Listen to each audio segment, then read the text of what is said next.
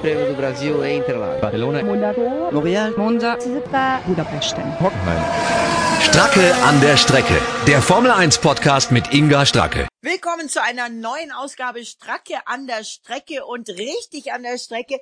Das ist der Kai Ebel und das schon seit vielen Jahren, als ich in die Formel 1 kam, stand Kai immer neben mir äh, bei den Interviews mit Michael Schumacher und Kai, du hast jetzt dieses Wochenende am Nürburgring schon Mick Schumacher interviewt. Grüße dich. Hallo Inga, ja, so sieht's aus. Generationen vergehen und wir bleiben. und äh, mit in der Runde ist auch Heiko Wasser. Auch er schon seit meinem ersten Grand Prix dabei in der Formel 1. Hallo Heiko.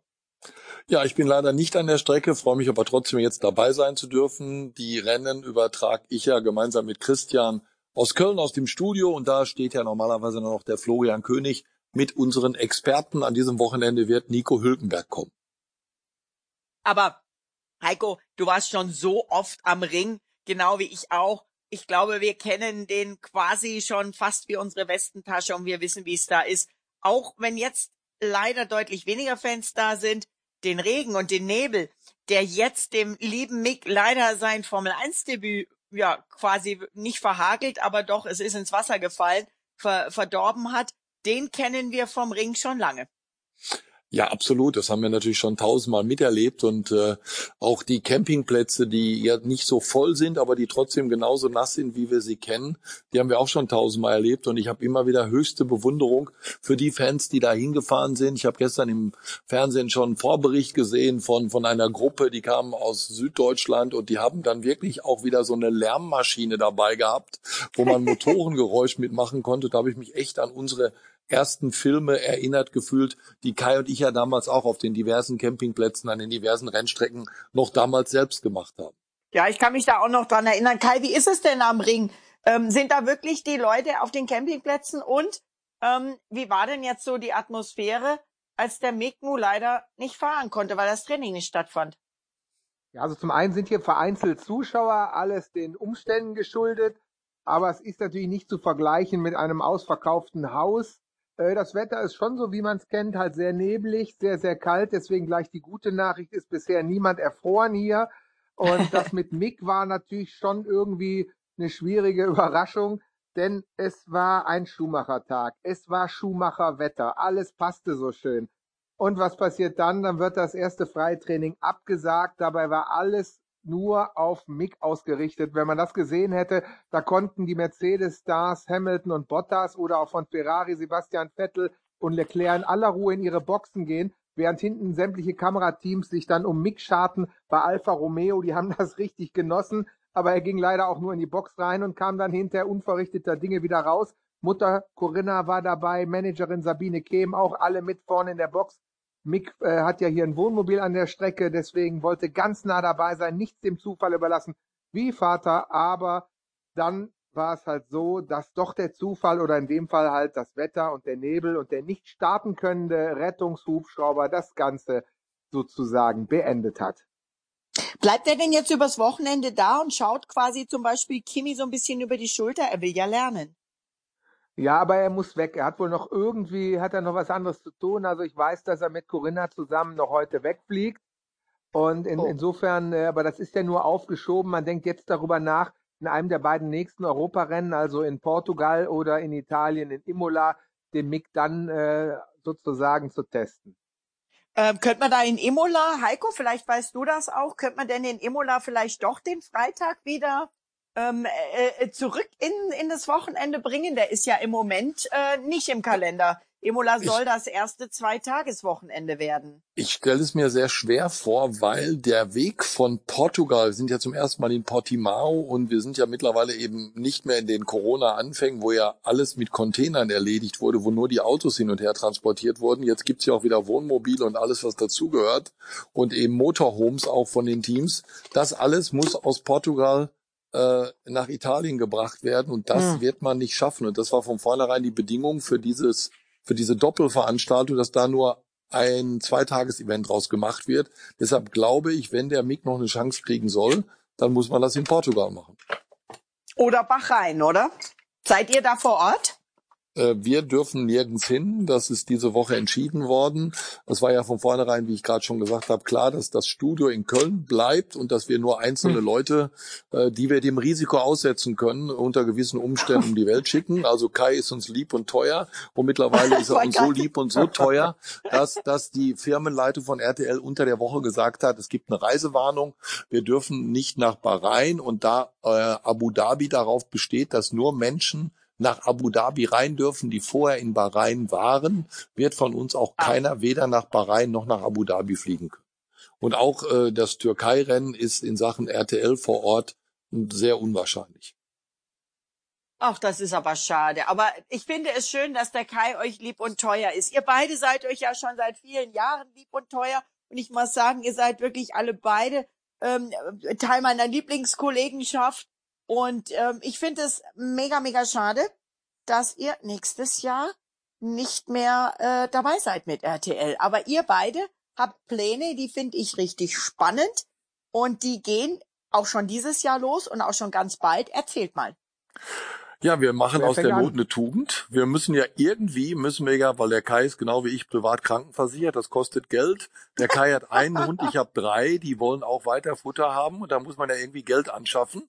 Und äh, solange bei Sky niemand auf die Idee kommt, uns einen Vertrag anzubieten, möchten wir äh, uns halt selbst versorgen. Und wir machen das, indem wir ein Bühnenprogramm auf die Bühne gestellt, auf die Beine gestellt haben. Erst auf die Beine und dann auf die Bühne. Und wir werden immer schön locker abwechseln, wie wir das kennen, äh, locker plaudern und eine Menge Geheimnisse lüften, eine Menge lustige Geschichten auf die Bühne bringen, aber natürlich auch ein paar besinnliche Töne. Wir gucken auch hinter die Kulissen, wir reden über unsere langen Reisen, über unsere langen Flüge, wir reden aber auch zum Beispiel über Kai, das kannst du jetzt am besten fortführen, über ein sehr, sehr schwieriges Wochenende in Imola, wo du ja deine Premiere als rasender Reporter hattest. Ja, ich will mal so sagen, ähm, ich möchte, möchte das gar nicht so jetzt darauf hinstellen, als würde uns gar nichts anderes einfallen, aber ähm, ich glaube, wir, wir stehen beide ja hin und wieder mal auf der Bühne, machen das auch ganz gerne und sind eben auch der Meinung, ähm, da gibt es noch viele Geschichten in der Formel 1, die noch nicht erzählt worden sind. Und dann gibt es auch Geschichten, mhm. die können gar nicht erzählt werden im Fernsehen, hm. weil sie da nicht hinpassen. Aber einem Bühnenpublikum, die extra wegen uns da reinkommen, denen kann man das wiederum erzählen. Und das sind halt mal Geschichten, die sind im, die sind im Fernsehen nicht passiert. Die, äh, da kann man da mal über Hintergründe reden, über Dinge, die noch nicht bekannt sind. Dann aber vielleicht auch mal Dinge, die man im Fernsehen gesehen hat, da die Hintergründe etwas neuer beleuchten. Das gehört sicherlich auch dazu. Und ähm, ja, ich gehe auch davon aus, dass äh, wir nicht nur äh, irgendwelche Geschichten erzählen, die bekannt sind und die ausschmücken oder unsere gewisse Sichtweise dazugeben, sondern dass auch wir wirklich echte Neuigkeiten dazu erzählen haben. Klingt spannend. Dürfen denn die äh, Gäste, die dann vor Ort sind, auch mal Fragen stellen? Weil ich weiß es, mir geht es oft so, gerade wenn ich irgendwie jemand Neues kennenlerne über Freunde und Bekannte und die dann, was, du arbeitest in der Formel 1, wie ist denn der Luis, Sebastian, Fernando, wer auch immer. Wie ist der denn so? Und wie ist das denn so? Also könnt ihr euch auch Fragen stellen dann? Wird schwierig im Moment, solange wir noch unter Corona-Bedingungen spielen mhm. müssen, und das werden wir ja bei den ersten beiden Terminen auf jeden Fall, äh, müssen wir zum Beispiel Abstand halten zum Publikum. Die müssen drei, drei Meter von der Bühne wegsitzen. Und man kann auch nicht eben aufstehen und nach vorne kommen. Wir können auch nicht mit Mikrofonen da durchlaufen. Wir können auch mhm. keinen auf die Bühne holen, der uns dann mal die Sitzposition aus dem Auto vormacht. Aber das sind ja jetzt erstmal Testläufe und wenn es gut funktioniert, würden wir natürlich gerne daraus mehr machen, also vielleicht auch eine Tournee. Und dann wollen wir uns natürlich auch als die beiden Jungs äh, zum Anfassen präsentieren. Dann ist es auch logisch, dass die Leute hinterher ein Selfie machen können und dass wir auch ein paar Autogramme schreiben und dass man dann hinterher noch ein bisschen quatscht und plaudert. Und dann kann man sicherlich diese Fragen, die du gerade angesprochen hast, auch gerne beantworten. Nur im Moment sind die Regeln halt noch sehr, sehr scharf und sehr, sehr strikt. Naja gut, ihr könnt ja so ein bisschen von euch aus drauf eingehen. Gerade Kai, du, ähm, du warst ja wirklich jahrelang, ich habe es vorhin schon gesagt, haben wir äh, quasi Schulter an Schulter gestanden. Ähm, ich für, für meine vielen Radios, inzwischen sind es ja über 150 Radiostationen allein in Deutschland, dann kommen noch Schweiz und Österreich bei mir dazu. Du für RTL immer. Ähm, und Michael Schumacher wirklich, ja, ich meine, da war kein Corona-Abstand, wirklich nicht. Das war äh, teilweise ein paar Zentimeter, wie wir da dicht gedrängt standen. Da hast du mit Sicherheit viel Menschen das auch zu erzählen, oder? Ja, das sind ja diese ganzen Infight-Szenen, die ich auch meine, die äh, ja eigentlich auch nur durch Nähe überhaupt passieren. Auch irgendwelche Promi-Interviews, da waren ja so und so viele Promis, da hieß es vorher mal, die reden nicht, die wollen nicht reden, ob das El hm. Pacino hm. war, Arnold Schwarzenegger hm. oder äh, Catherine Zeta Jones, wer auch immer. Ich habe die dann doch irgendwie zum Reden gebracht oder eine Heidi Klum, indem ich ihren Geburtstagsständchen gesungen habe. In diesen Zeiten unvorstellbar. Damals ging das und zack war ich mitten im, im, im, im Interview dran. Lionel Richie, auch so ein Fall, der kam mir entgegen, dann habe ich nur gerufen, Hello! Und er hat weiter angesetzt und schon waren wir in einem fließenden Interview. Äh, das sind natürlich äh, die Dinge, davon habe ich immer gelebt. Und äh, gerade diese Nähe, ich meine, Michael Schumacher hat mich äh, selber mit, mit Bier abgeduscht nach seinem Titel vor laufender ja. Kamera.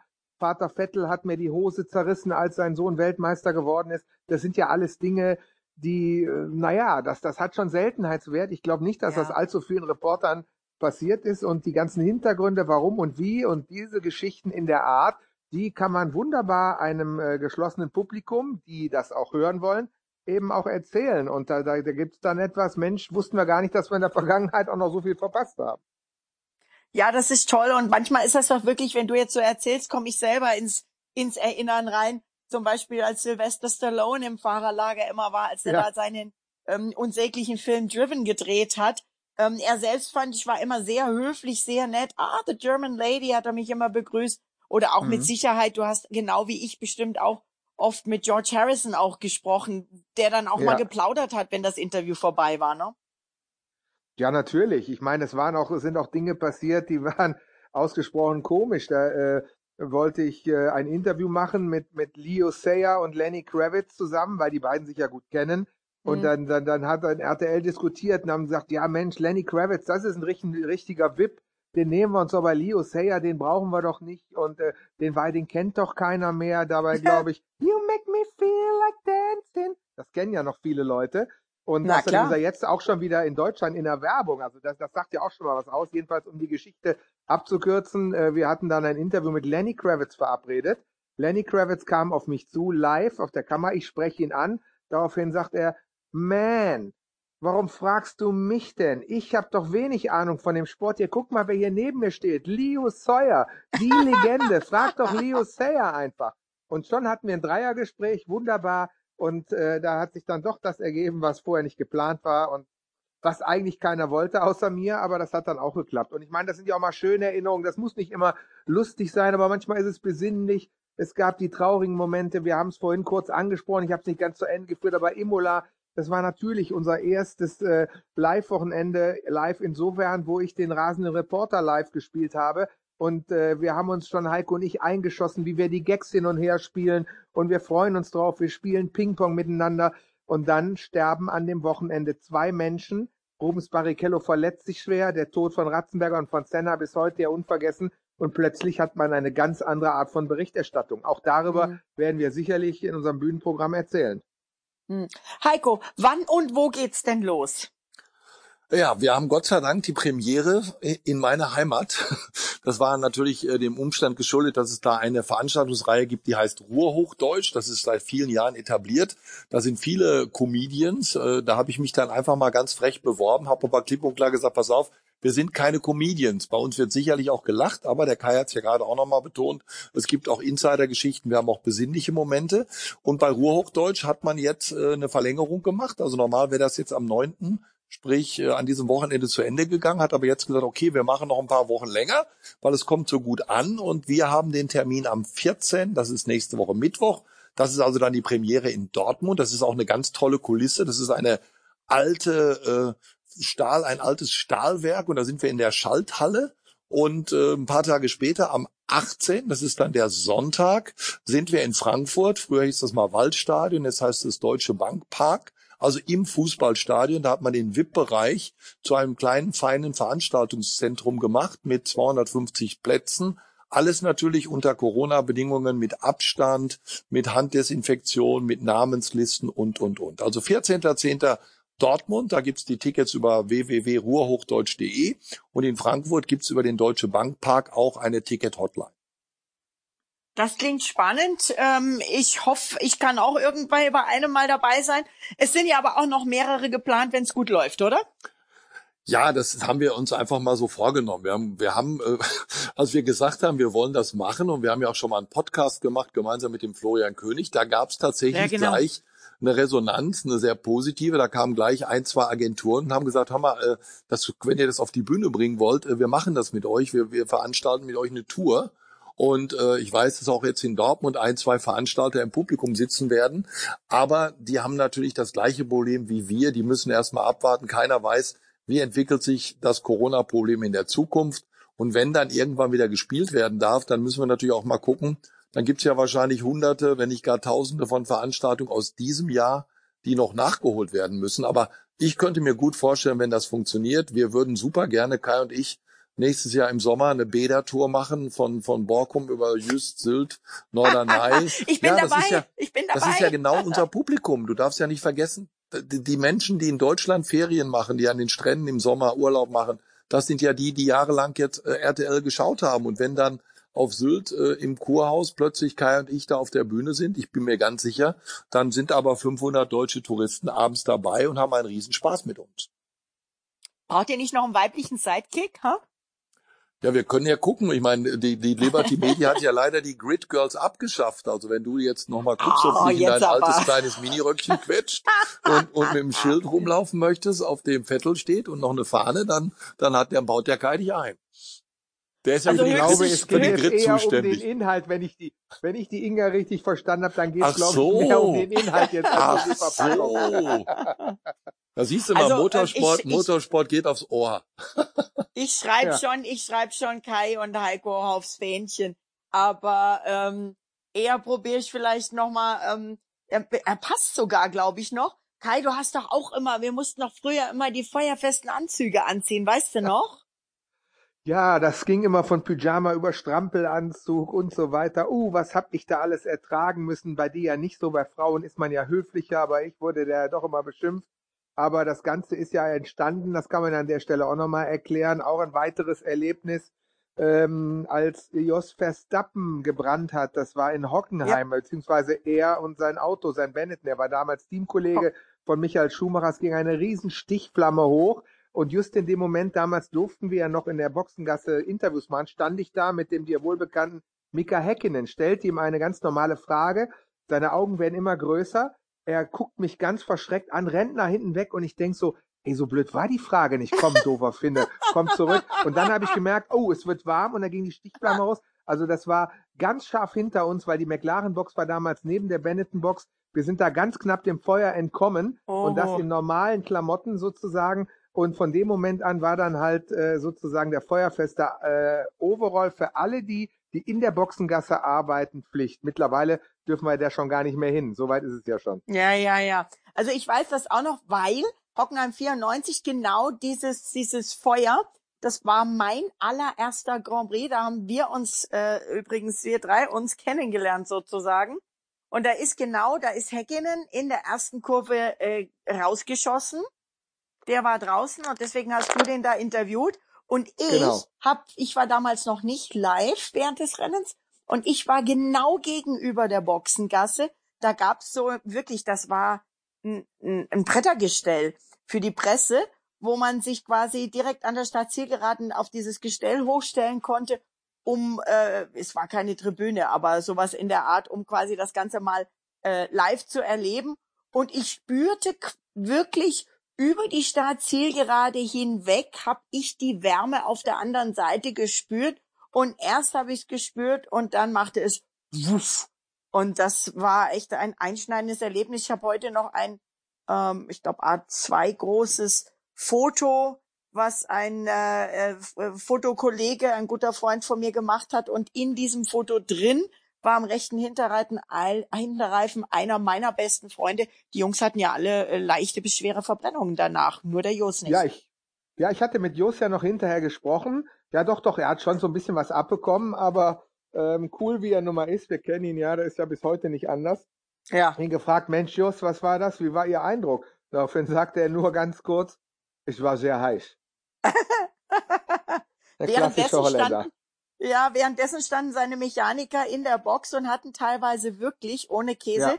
ihre Füße die Sockenschuhe ausgezogen, ihre Füße in den Toilettenschüsseln im Wasser, weil sie sich irgendwo kühlen mussten. Ja, das war schon extrem. Das werden wir, glaube ich, alle nicht vergessen, dieses Erlebnis. Gott sei Dank gut ausgegangen. Also ich sehe schon, wir könnten jetzt auch schon eine ganze Weile weiter plaudern. Ich bin mir sicher, eure Veranstaltungen werden sehr erfolgreich, sehr gut besucht, hoffentlich auch. Und ähm, vor allen Dingen denke ich, es wird noch etliche mehr geben. Da bin ich fest davon überzeugt. Also, wer die, ja, ist das jetzt die Kai und Heiko Show, die Heiko und Kai Show oder wie nennt ihr das Ganze? Also der, der offizielle Titel ist ein Satz, den ich ungefähr eine Million Mal gesagt habe, und zwar immer, wenn wir aus der Werbung zurückgekommen sind. Äh, Willkommen zurück, Sie haben nichts verpasst. Das ist also eins der Zitate, so haben wir das. Bestimmte natürlich nie. Die Leute, die Leute haben natürlich eine Menge verpasst. Das geht nun mal nicht. Aber Kai, wir sind ja auch ehrlich genug.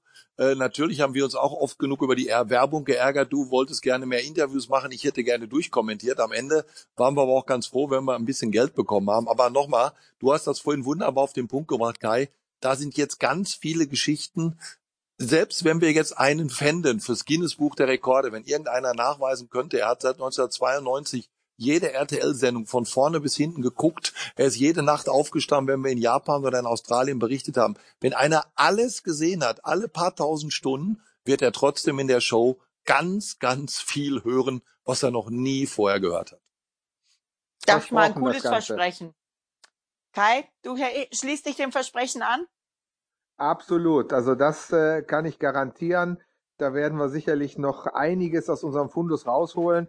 Und ganz ehrlich, das muss man auch mal sagen, wir gehen da ja nicht mit einem festen Text hin, sondern wir erzählen Geschichten. Und da kann es auch sein, dass uns das ein oder andere noch einfällt, wo wir jetzt momentan gar nicht drauf kommen, was dann plötzlich wieder hochkommt, wenn man im Zusammenhang da sitzt oder wieder irgendwo äh, ein Bild sieht, plötzlich kommt dann wieder so eine Geschichte hoch. Also deswegen, es wird mit Sicherheit noch einiges Neues zu berichten geben. Also wir haben in der also, Vorbereitung, in der Vorbereitung, glaube ich, jeder Dutzende von Zetteln vollgeschrieben und jeder von uns hat schon Dutzende von Sachen wieder rausgestrichen, weil einem immer dann eben noch eine bessere Geschichte einfällt oder oder oder der andere die eben noch besser ergänzen kann. Also das wird wird schon sehr sehr lustig.